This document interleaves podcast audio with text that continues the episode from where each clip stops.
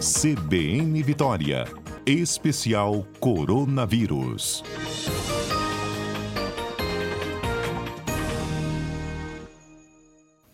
Doutora Thelma Ciel, tem um sambista aqui que disse que perturbou tanto a senhora. Perturbou? Não, desculpa. Perturbei mesmo. Perturbou tanto a senhora aí na pandemia, mesmo. a senhora sabe quem é, né? Sei. Boa tarde, Mário. Boa tarde, Tonico. Boa Ei. tarde, Débora. Boa tarde, Boa Flor. tarde a Pedro também e todos os ouvintes da Boa CBN. tarde, Etel. Prazer estar aqui com vocês. É, doutora Etel, é, deixa eu abraçar o pessoal que vai lá em casa hoje para ceia de Natal. Vai chegar o pessoal. É tio, é parente que eu não vejo, é afilhado. Eu quero abraçar, dar beijo ô, para o bem de todos nós. Ainda é melhor aquele soquinho, assim, uma certa prudência. O que, que a senhora nos conta? Para ceia de Natal, eu sei que a senhora tem cinco dicas básicas aqui. Então, Mário, primeira coisa, convidar pessoas vacinadas para essa ceia, né? Então, o primeiro critério agora para o convite são as pessoas vacinadas, né? A gente, inclusive, tem, infelizmente, algumas pessoas da família, né? Todo mundo tem alguém da família aí, ou pelo menos algumas pessoas têm alguém da família que não se vacinou. É claro que eu estou excluindo aquela faixa etária que a gente ainda não tem vacina disponível, né, Mário? E as crianças, elas já estão já em recesso escolar já há algum tempo, né, pelo menos uma, uma ou duas semanas, então a gente já espera que, se não, porque a escola sempre tem um risco maior de contaminação, mas elas já estão, quem estava presencialmente já não estava, já estava no, no recesso de festas de fim de ano, então tem um, menos risco.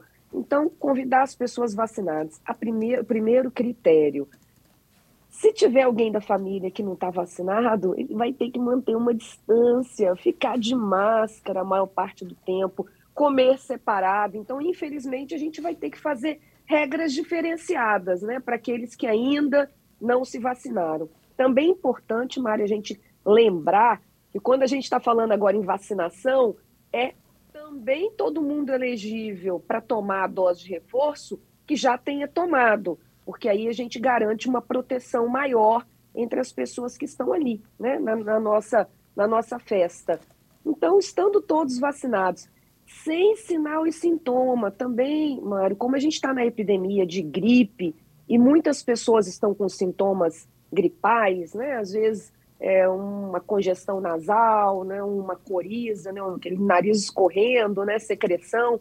Então, assim, evitar quem está com algum sinal ou sintoma de ficar muito próximo das pessoas, porque também os nossos idosos, as pessoas que têm uma doença é, que tem uma diminuição de resposta imunológica, como pessoas que estão tratando câncer, pessoas que estão transplantadas, né?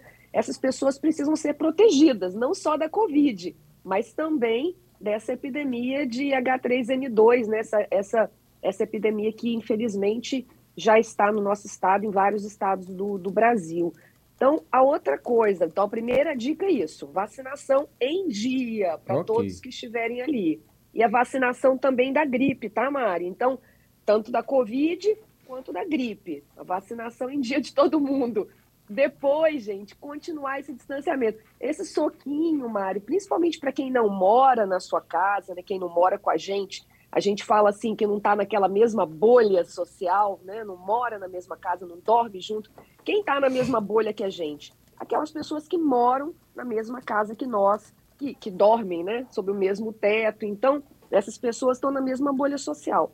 Não estando na mesma bolha, mantenha ainda uma distância, é, utiliza ainda o soquinho, principalmente agora com essa Omicron né, Mário, que já chegou também no nosso estado, já está em transmissão comunitária. Então, a gente precisa aí também redobrar esse, esse cuidado. Então, manter a distância. A outra coisa é que a gente precisa, Mário, falar assim: é, se tiver uma possibilidade de fazer esse encontro ao ar livre, por exemplo, ter uma varanda, ter um quintal na casa, é mais seguro porque a gente deixa o ar circular, a gente já sabe nesse momento da pandemia que a Covid pega pelo ar, então é a forma de transmissão mais importante.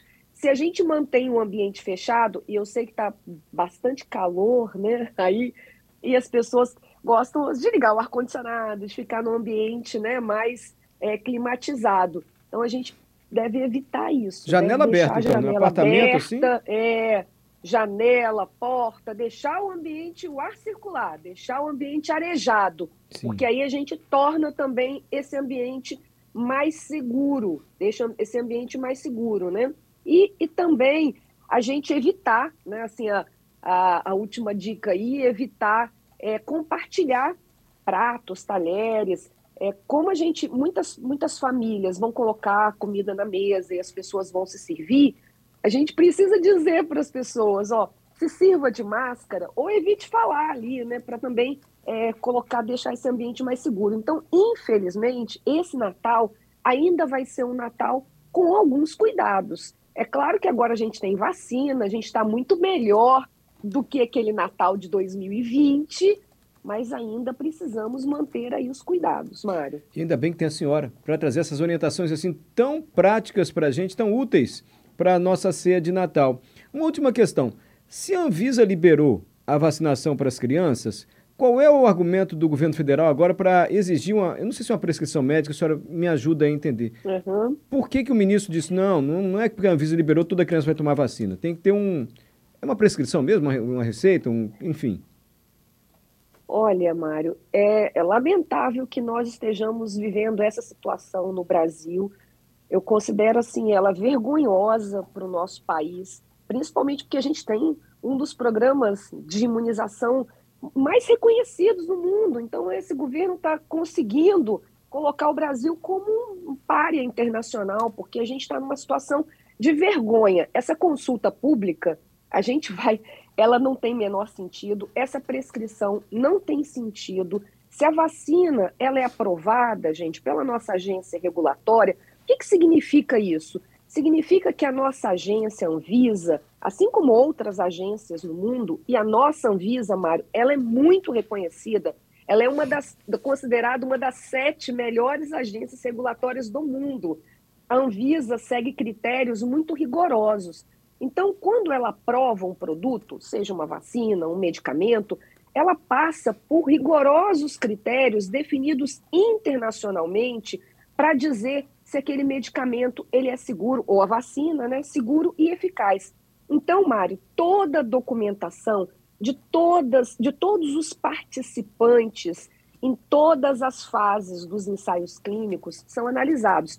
Então lá, fase 1, fase 2, fase 3, todas as pessoas. São muitas mil páginas que são analisadas de efeito, quando essa pessoa tomou é, a vacina, se teve febre, o que, que ela teve, se teve dor no braço, se teve algum outro evento adverso mais grave. Então, tudo isso é avaliado. Para essa faixa etária de 5 a 11 anos, a dose é menor, a gente até já comentou aqui. É um terço da dose do adulto. Então, é uma, é uma vacina, apesar do componente, né, do composto da vacina ser o mesmo, é uma vacina diferente. É semelhante como a gente comprar um, um medicamento que a dose para criança é diferente pra, da dose para adulto. A gente já está acostumado com isso, né? Para a vacina é a mesma coisa.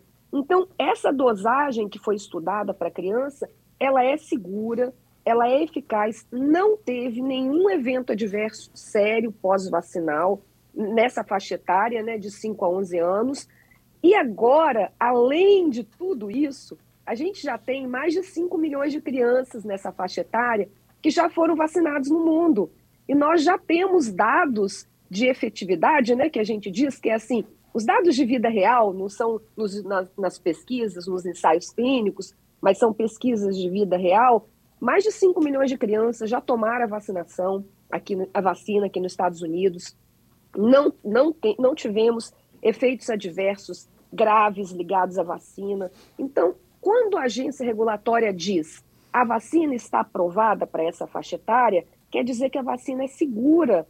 Então, não precisa de prescrição. A vacina ela pode imediatamente entrar no nosso calendário vacinal e é assim que tem que ser. Assim está acontecendo no mundo todo e o Brasil fazendo esse papelão, fazendo essa coisa feia, vergonhosa de colocar é, barreiras nossas crianças serem protegidas.